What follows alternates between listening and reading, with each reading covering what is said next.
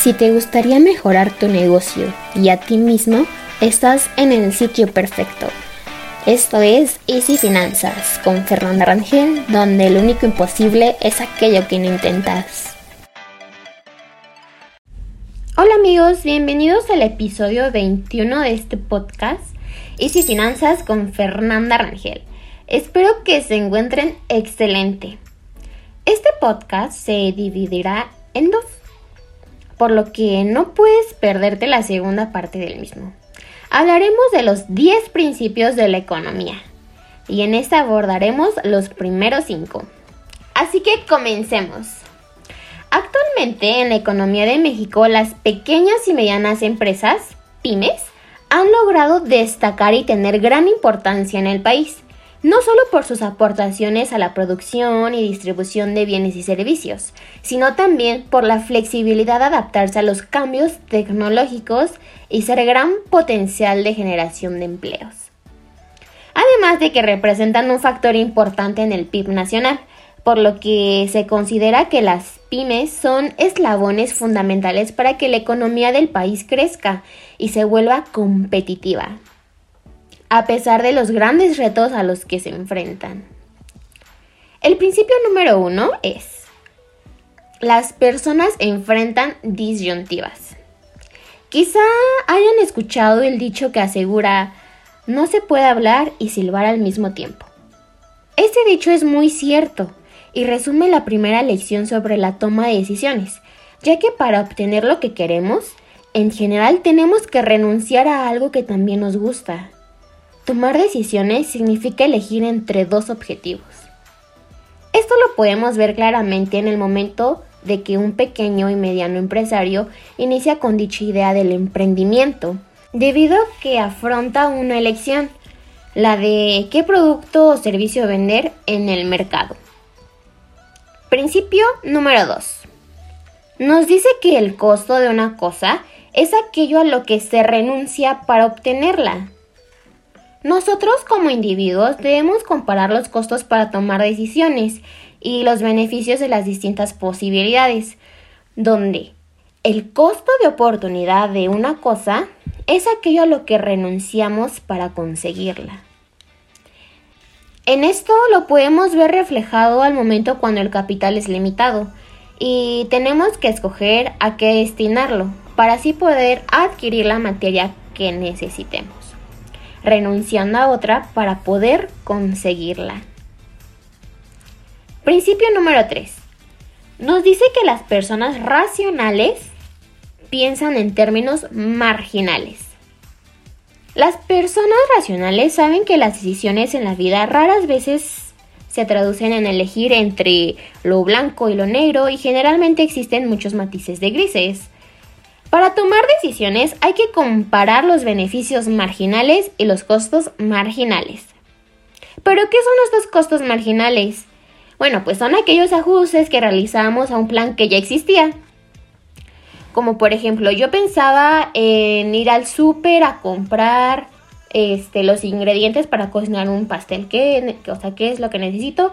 Pues harina, huevo, leche. Ah, pero este, me acordé ya en el súper, estando en el súper, me acordé que me hace falta papel del baño.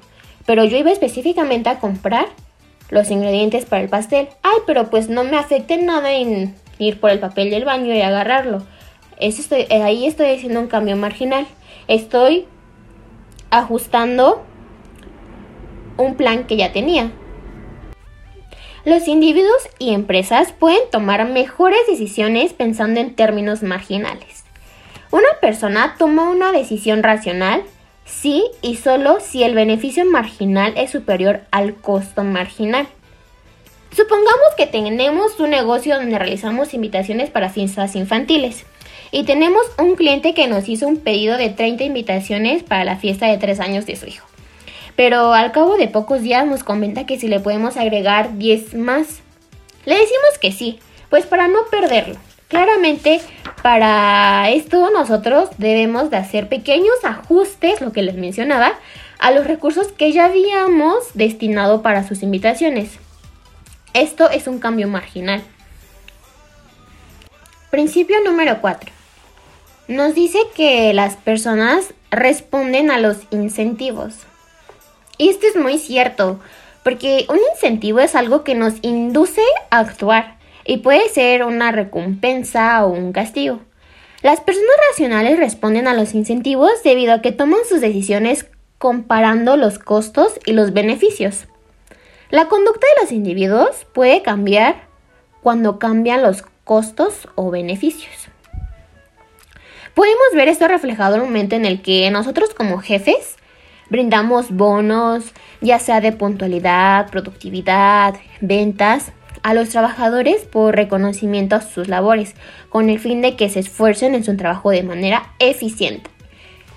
Otro ejemplo podría ser de que cuando yo era chiquita, para que sacara buenas calificaciones, y no dudo que a muchos les haya pasado esto, sus papás les decían, bueno, mis papás me decían, ay, si sacas puros dieces, te voy a comprar una Monster High o un Neonato, que estaban de moda. Entonces yo me apuraba a estudiar, hacía todas mis tareas, cumplía con mis deberes para que cuando llegara el día de entrega de calificaciones vean mi boleta llena de puros dieces. ¿Y qué fue lo que me animó a esto? Pues mi incentivo, que era que me iban a comprar mi Monster High o mi neonato. Eso son los incentivos. Y por último, principio número 5. Nos dice que el comercio puede mejorar el bienestar de todos. El comercio es la compra y venta de mercancías. El comercio permite a cada persona especializarse en las actividades que mejor realiza, ya sea cultivar el campo, coser o construir casas. Por eso me encanta el emprendimiento, porque cada quien se especializa, se especializa, perdón, en lo que les gusta. Y eso es fabuloso. Hacer lo que amas, hacer lo que te gusta es, es genial, es asombroso.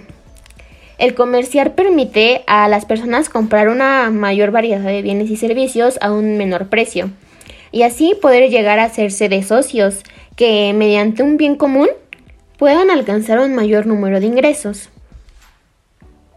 Espero hayan disfrutado de este podcast. Es momento de despedirnos. Y recuerda, la vida te pondrá obstáculos, pero los límites los pones tú. Bonito día y hasta la próxima.